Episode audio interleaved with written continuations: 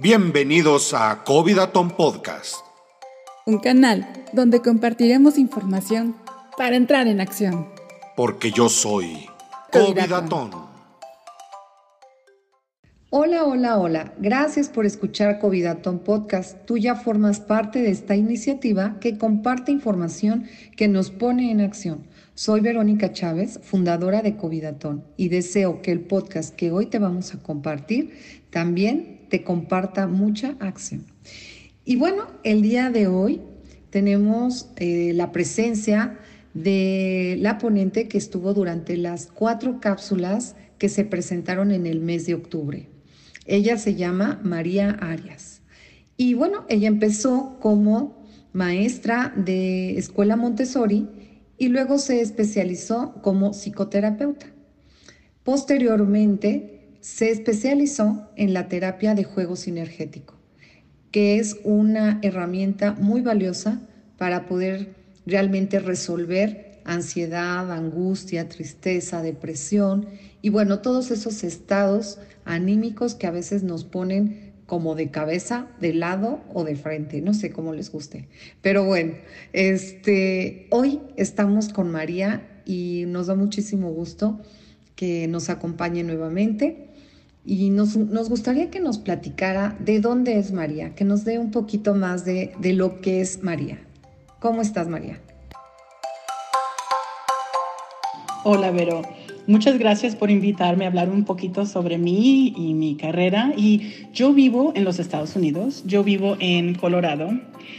Y yo nací en México, DF, y me vine a los cinco años a los Estados Unidos. Y de ahí yo crecí en diferentes estados, estuve en Texas y luego, luego me moví a Colorado y um, a los 18 años empecé a trabajar en escuelas Montessori, como dices, y de ahí siguió mi carrera a donde estoy hoy, que voy a platicar un poquito más adelante, pero tengo también una familia, tengo un esposo y un niño de 11 años. Oye María, qué padre que has tenido una vida en donde has podido experimentar como las costumbres y también los usos de otros lugares. Y eso también da muchísimo conocimiento y experiencia. Por eso voy a iniciar con esta pregunta. ¿Qué fue lo que te hizo estudiar o inclinarte para ser maestra, bueno, sobre todo Montessori? ¿Qué fue lo que te llevó a hacer eso? Así es, Verónica. Eh, yo entré a trabajar en las escuelitas Montessori porque ahí junto a donde yo vivía a los 18 años, encontré una escuela Montessori que buscaba un ayudante, alguien para ayudar en el salón de los niños de dos años. Y yo, yo tenía la necesidad de trabajar.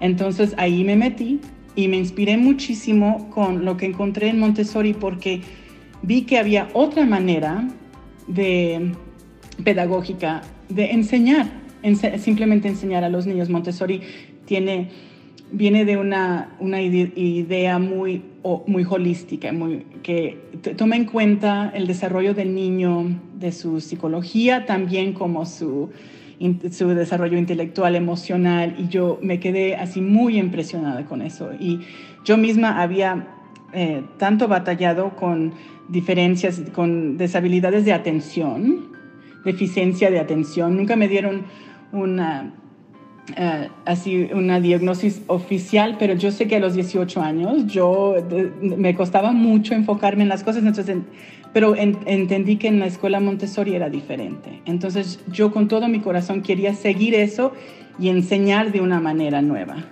Que a tus 18 años tú tenías esta necesidad de, de ir en búsqueda de un trabajo y viste justo al lado de tu casa una vacante para asistente de, de maestros, ¿no? Y bueno, a mí me parece que hay dos cosas que resaltar aquí. La necesidad y segundo, que no te importó ser el asistente. ¿Tú qué, qué pensabas cuando viste esta oportunidad? ¿La viste como una oportunidad? Así es, Verónica. Tuve que tomar la oportunidad y es más, estaba yo muy agradecida de poder entrar en esa posición y la maestra con la cual yo trabajé me ayudó muchísimo a aprender y conocer las cosas. Eh, es decir, cuando tú aparte te sientes este, agradecida porque ¿por qué te sentiste agradecida, este, María? ¿Qué fue lo que te hizo sentir ese agradecimiento? Ok, sí, Verónica, eh, estuve muy agradecida porque, bueno, la verdad fue una oportunidad para trabajar y resultó ser algo muy importante para mí y pude ser parte de un grupo de maestras y también encontré algo que, que podía, que traía, que sacaba mis habilidades. Y bueno, en ese momento tenías 18 años, María, y, y todavía pues estabas en esta posibilidad de, de poder elegir qué, a qué dedicarte de manera más profesional. Eh, y, me comentas que, gracias a, que tuviste este trabajo y esta oportunidad en esta escuela, tuviste la claridad de poder, eh, pues ahora sí que elegir estudiar para maestra y posteriormente para todo lo demás que comentamos al principio. Y bueno, a mí me gustaría que nos platicaras cómo fuiste dándote cuenta en este proceso, en este tiempo que estuviste en esta escuelita, ¿cómo fue que, qué fue lo que te hizo que se detonaran esas habilidades? Verónica, creo que lo que fue que me sacó estas habilidades tanto en la escuelita Montessori fue de veras que mi corazón me llamaba a apoyar a no solo cada niño en mi salón, pero el concepto de la niñez, de de ver a los niños de, una manera con mucho respeto y mucho, mucha dignidad que, que, se puede encontrar en el sistema Montessori. Y eso fue algo que sentí que me ayudó mucho a mí a sanar mi concepto de, de ser estudiante y me ayudó a entender que el desarrollo del niño es, es algo muy bonito y que podemos apoyar y que podemos apoyar de una manera holística, como dije, de una manera que el niño se puede sentir que él tiene la habilidad. En Montessori lo que hace el niño es busca su, el trabajo y lo trae con su charolita a la mesa. Y puede ser un niño de dos o tres años, pero él solito puede lavar los trastes, él solito puede sacar así, ellos arreglaban su lonche con mucha, mucho cuidado porque les, les enseñábamos con mucho cariño y ellos lo repetían y ellos se sentían orgullosos de sí mismos. Y eso fue que hasta hablándolo ahorita llena mi corazón y digo, esto es lo que el humano necesita, es lo, lo que la humanidad necesita y lo que los niños necesitan en su desarrollo. Al igual que pudiste tener esta posibilidad de activar tus dones para, para detectar que esta era una escuela que integra todos los talentos de un ser humano. ¿Eso te alivió a ti? ¿Te ayudó a sanar estas carencias que sientes haber necesitado cuando fuiste pequeña? Sí, Verónica, sí fue. Em, hubo un niño en mi salón que se llamaba Pedro pero te quiero primero decir que yo hoy mismo en la mañana me regresó una memoria que no había pensado muchísimo tiempo cuando yo tenía nueve años y yo estuve en una clase con mi maestra y creo que algo hice que no le gustó a la maestra y no me puedo imaginar. A lo mejor yo, seguramente yo no, yo no me sentía orgullosa de mí misma como estos niños en la escuelita Montessori. Y yo había escrito en un papelito que la maestra era una bruja. Y yo así había rompido el papelito y lo puse en la basura. Bueno, alguien encontró el papelito y lo abrió y ahí decía, la maestra es una bruja y de alguna manera lo conectaron a mí. Y yo me acuerdo de esa memoria porque yo no me sentía conectada a la maestra, yo había hecho algo que no le caía bien, entonces así había pasado. Y entonces yo quería darle a los niños en mi salón otra experiencia. Hubo un niño que se llamaba Pedro, tenía cuatro años, Pedro. Y en el segundo día de la escuela, yo ya era maestra y yo tenía un ayudante y él le dio así un puñalazo hacia a la ayudante aquí en el pecho. Ella, ella se agachó a hablar con él porque ella era muy buena y él le dio así, ¡pum!, bien fuerte. ¡Ah! Entonces como que le dio un shock a ella. Todos lo vimos así, ese fue como el segundo día de la escuela. Hicimos, ¿qué es esto? Entonces yo empecé a trabajar lo que yo conocía de Montessori y también de otro sistema disciplina consciente. Entonces lo que hicimos fue por seis semanas trabajamos con Pedro. Y Pedro tiraba las cosas, pegaba a los demás, se metía abajo de la mesa, pero por seis semanas trabajábamos con Pedro con muy claramente enseñándole cómo le podíamos enseñar al chiquito a lavar los trastes, le enseñábamos a él, ok, así te puedes, así sentarse así y así no, así sí y así no. Y estuvimos así por seis semanas. Un día yo noté algo bueno que Pedro hizo. Pedro se movió así, movió su silla para que podría pasar una compañera por atrás. Entonces al final del día yo le puse una música y todos sacamos los pompones para darle una, una, una, porra para Pedro. Le decíamos, Pedro, Pedro, Pedro, lo lograste, moviste tu silla para que pudiera pasar tu compañera. Y en ese momento vi que sus ojos se abrieron, abrió su corazón y yo vi que en ese momento Pedro entendió que estábamos de su lado. Eh, yo, yo, quiero decir, lo que yo digo muchas veces de Pedro es que en ese momento yo vi que eran, ya era nuestro. Ya, Pedro es nuestro ahora. Entonces un poquito más tardó en de veras portarse mejor y como se esperaba de todos los niños, pero vino una maestra que nos había conocido la primera semana, ella vino seis semanas después y dijo, este niño es otro niño, está completamente cambiado porque no usamos disciplina de castigo ni de regaño, pero sino con mucha paciencia y mucho cariño. Y Pedro resultó ser el mejor ayudante, él se sentía orgulloso de sí mismo. Y ese, ese momento eh, me hizo mucho entender que la disciplina consciente se enfoca en la ciencia que se está estudiando sobre los estados del cerebro estados de ánimo, por ejemplo, el estado de la base cerebral y del sistema límbico. Y yo entendí que si esto ya lo sabemos, lo tenemos que poner en, acción. Y algo que de veras me rompe el corazón, que hace unos pocos días en Texas hubo un momento que un niño en una high school, un adolescente, em, estuvo, lo que escuché en la noticia fue que sí hubo un tirateo, mass shooting, dicen, un niño que le dio la balaza, que, em, había como que disparó, sí, que había disparado a tres personas y huido. Y claro que eso lo escuchas y dices, ¿qué es eso? Pero en el internet vino en, en mi página que había un video de 30 segundos de un pleito que había pasado exactamente antes de que el niño sacó la pistola. Yo vi ese pleito y entendí todo. Hasta me dio un estómago, el, me dio el dolor estómago viendo eso, pero entendí, ah, es que el niño estaba en una posición que lo estaban haciendo bullying. No es para defender el tiroteo, pero hay que mirar un poquito más profundo a lo que está pasando. Y estuve ayer con, sí, como muy fuera de mí con eso. ¿Por qué, ¿Por qué miré ese video? Yo sabía lo que iba a ver pero pensé, no, es que tenemos que enseñar a las maestras y las escuelas que este conocimiento ya lo tenemos. Hay manera de crear los salones y las escuelas de una manera que estamos informados a la ciencia del cerebro y también de lo que pasa cuando hay mucha trauma. Eso es lo que vi en ese video.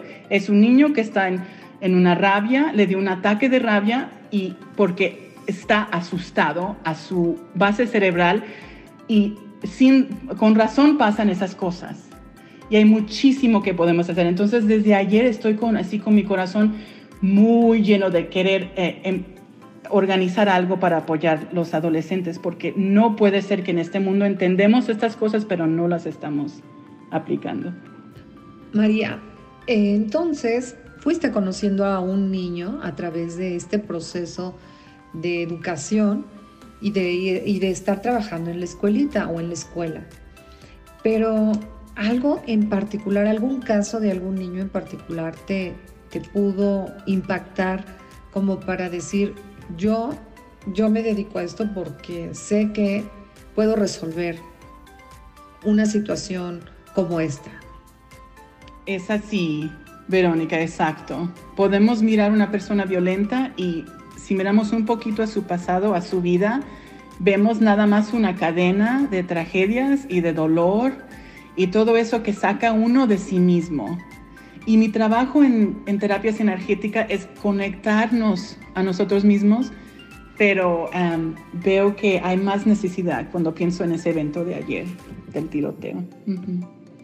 Este evento que viviste ayer, en realidad detona en tu mente como algún conocimiento que, que seguramente, como dices, existe para no juzgar nada más de primera impresión a los niños cuando cometen un acto de violencia, porque no sabemos precisamente qué pasó antes, por lo cual el niño se vio alterado para cometer un, acto de, defensa propia, ¿no? Y esto me, viene a la mente porque es algo parecido a lo que vivió el Guasón, ¿no? El famoso hacker. Así es, Verónica, porque tenemos que ver con una cierta compasión porque si no, no va a cambiar este ciclo. Em, no es decir que no hay que hacer lo necesario, pero es, es eso exacto. Entonces, si no nos podemos abrir un poquito a la compasión, bueno, sigue igual. Acabas de también hace un momento decir que te gustaría apoyar en cierta forma el juicio crítico que se le vaya a hacer, no solamente por parte de las autoridades a este niño ni a la circunstancia, sino, sino también el juicio crítico que hacemos como sociedad. Porque este niño eh, puede ser como el malo, los papás también, cuando en realidad no sabemos todo lo que pasa alrededor de, ese contexto y más que ayudar a, seguir que, a que la sociedad realmente de, de oportunidades para crecer, quita nos quita estas oportunidades y nos lleva más al, al, hoyo, ¿no? Entonces creo que pues ahorita sí es importante que tú nos puedas decir alguna recomendación que le dieras a la sociedad para que no hagamos esos juicios tan severos. Bueno, Verónica, es muy interesante porque en este caso que hubo ayer, los papás dicen, no, el niño sufrió bullying muy fuerte en la escuela. Y el video que yo vi sí indica eso. Y de mi, de mi punto de vista, lo que el video indica es que la escuela es un lugar donde los niños no se sienten seguros y no sienten que los adultos los van a cuidar de esa manera. Entonces yo quiero ver más al sistema educativo y apoyar a las maestras y los directores y yo entiendo que muchas veces en escuelas donde hay niños con mucha necesidad, niños pobres o de una casa violenta, tenemos que ya traer esta información que ya, ya se conoce de, la trauma, del impacto de la trauma en las escuelas, en las familias, en las calles. Entonces, em, con la terapia sinergética que yo hago, eh, todo esto ayuda a deshacer los efectos de, la trauma y se encuentran muchísimo en las experiencias, las experiencias somáticas. Entonces yo junto estas cosas, la experiencia somática, la disciplina consciente, que es de, la, de lo que vamos entendiendo más y más del cerebro, pero lo que más quiero decir es que hay, ya hay herramientas muy prácticas que se pueden usar para evitar casos como el que pasó ayer. Entonces podemos decir que fue el niño y su familia y que ellos son malos, pero si no paramos a ver el contexto y el sistema de la escuela, de escolar y de lo que están pasando las maestras, y esto está pasando aquí en los Estados Unidos, con mucha, mucha ansiedad y agresividad. ¿Tú consideras que en este momento de pandemia en donde todos los padres de familia y los hijos se, enfrentaron a este confinamiento, ¿creció todavía esta violencia? ¿Creció esta ansiedad, esta angustia? Parece que sí, Verónica, porque apenas empezaron el año, apenas empezó el año escolar, van apenas un mes. en la escuela después del año, más de un año que tuvimos en confinamiento. Entonces parece que sí se está viendo muchísima ansiedad, agresividad y nos tenemos que preparar, porque sí los podemos apoyar, pero nos, tenemos que preparar para servirlos mejor. ¿Tú crees que también como padres de familia, eh, bueno, esta es una opinión muy personal, pero igual y puede funcionar como una recomendación? Como mamá de familia, este, ¿tú consideras que una manera de poder detener parte de esta ansiedad y de esta angustia es exigir a los medios de comunicación una programación que sea realmente menos violenta? Es un buen punto porque ahora ves que las, los shows violentos, como que los niños tienen más accesibilidad a esas cosas de antes. Entonces fácil ellos encuentran algo y lo, y lo pueden mirar. Pero seguramente hay que exigir mejor.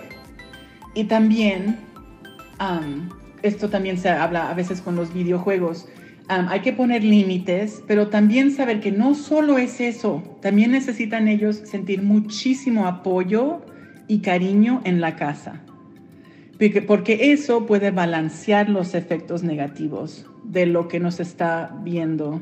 Y también la violencia en la televisión y la violencia en los videojuegos, ok, porque a los niños les gusta mucho jugar los videojuegos. Entonces poner límites, unas, unas pocas horas a la semana o lo que sea para, para sobrevivir, em, pero también entender que lo, lo que más importa es el apego con la familia, y con los papás y que eso mucho puede apoyar a los niños. Pero sí debemos decir y, y no aceptar shows tan violentos, claro. Comentas que es importante que también se tenga una dinámica dentro de la casa. Para los papás actuales también se encuentran en una situación de estrés y bueno, y de hiperactividad, porque también los papás estamos muy hiperactivos y me incluyo. Este, entonces, esto también es consecuencia de, la angustia, de la ansiedad, de, todo lo que estamos viviendo por, por querer siempre competir con ciertas apariencias sociales. Eh, pienso que también este es otro de los factores que están llevando a niños a tener este tipo de conductas. ¿Cómo nos estamos realmente calificando o descalificando eh, a través de los medios de comunicación y sobre todo en redes sociales? en donde los jóvenes, los niños, bueno, pues se quieren fotografiar, se quieren exhibir. ¿Qué tanto de eso puede ser benéfico y qué tanto de eso también es tan tan perjudicial para generar conductas realmente armónicas sociales? Es muy buena pregunta y lo que yo voy entendiendo más y más en mi trabajo es que muchas veces les estamos dando un doble señal a los niños. No somos claros porque les decimos, oh, eso no importa, pero luego volteamos y sí nos importa y es algo que es evidente. Entonces, a veces le queremos, les decimos a niños, a los niños, ser respetuosos, pero no estamos respetando a los niños. Entonces, es, es, un, es una, estamos viviendo un momento en, en el planeta que estamos, todos estamos bajo mucha, mucho, mucho presión. El presión viene de todas partes. Entonces ya no nos tenemos que acostumbrar, porque creo que esto no va a regresar. Aunque sea, esperemos que todo pase con la pandemia, pero la presión va a seguir. Entonces tenemos que más, tenemos que más que nada enfocarnos en nuestro equilibrio y hacernos más dinámicos, respirar más profundo, cuidarnos, de veras cuidarnos y regular nuestras emociones si eso es lo que queremos que ellos vivan. Si queremos que ellos no sean hiperactivos, como dices, bueno, entonces cuidarnos y no ser hipócritas y pensar que, bueno, si le digo a mi niño, él lo tiene que hacer. Entonces, creo que lo que estoy diciendo es tenemos que vivir lo que, lo que decimos. Eh, hay que entrar en la coherencia y en la congruencia de lo que pensamos, decimos y hacemos. Y eso también es una frase que también está muy de moda, ¿no?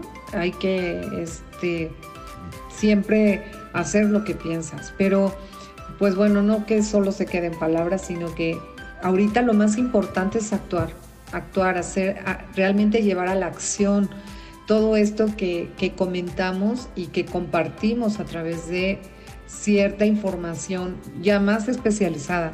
Antes se podría pensar que era por porque este, bueno, pues eso es porque hablan así las abuelitas, la experiencia y no sé qué, pero ahorita es el conocimiento que ya está en diferentes, en diferentes ciencias y materias, ya lo tienen, este, eh, bueno, pues probado y comprobado.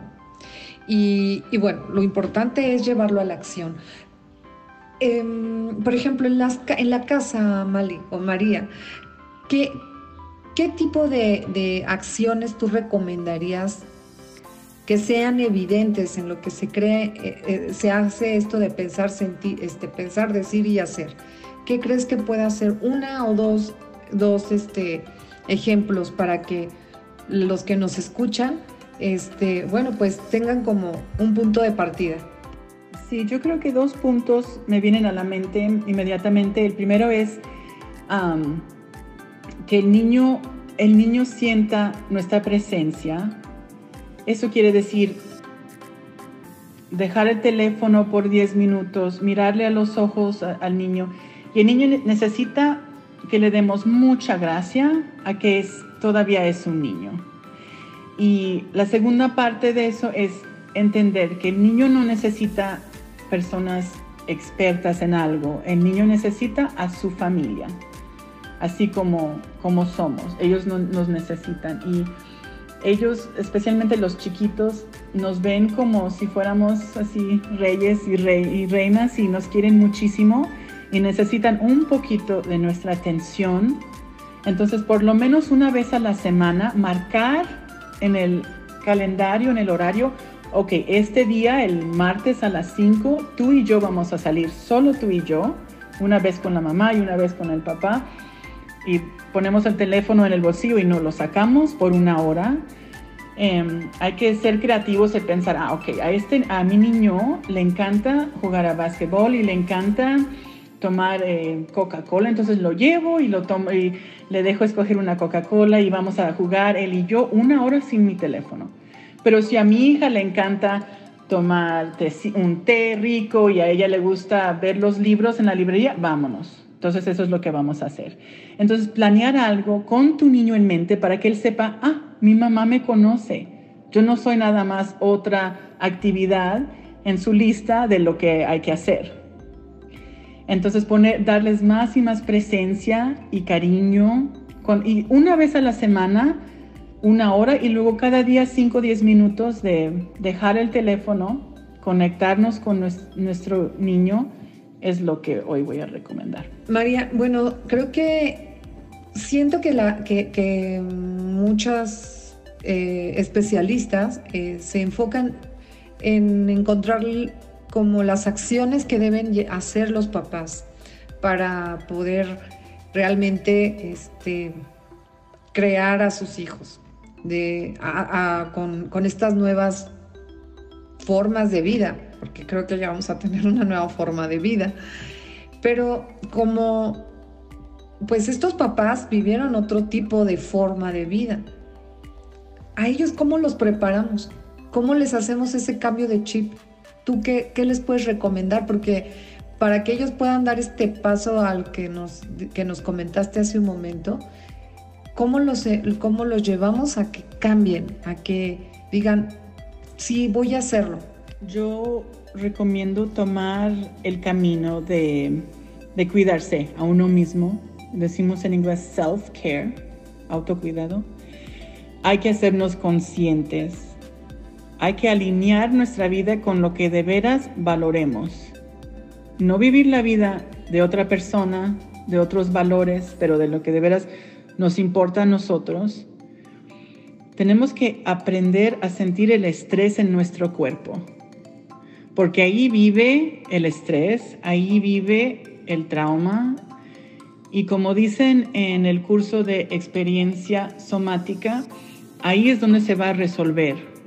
Y estas son generaciones de trauma, son generaciones de estrés y de dolor. Y de desconexión con uno mismo. Entonces, aprender a sentir el estrés. Si mi cabeza se siente cansada, si mi estómago me duele así, y aprender, dedicarnos a aprender cómo manejarlo. Es de veras lo que más les tenemos que enseñar a nuestros hijos, es cómo manejar el estrés en nuestro cuerpo. Entonces, ahorita que lo estemos platicando, les quiero guiar en tomar tres respiros, respiraciones muy profundas. Entonces, si estás escuchando eso, siéntate de una manera cómoda, relaja las piernas y voy a decir, vamos a inhalar por la nariz y con asegurarnos que nuestra panza se relaje y que se pueda salir afuera, empujar un poquito cuando entre el aire. Entonces, sin forzarlo, respirar por la nariz eh, parar por unos dos segundos y con delicadamente soltar el aire por la boca. Ok, una, una vez más, respirar profundo, pancita suave para que pueda salir un poquito, para que pueda bajar el diafragma que está ahí. Entonces, respirar por la nariz.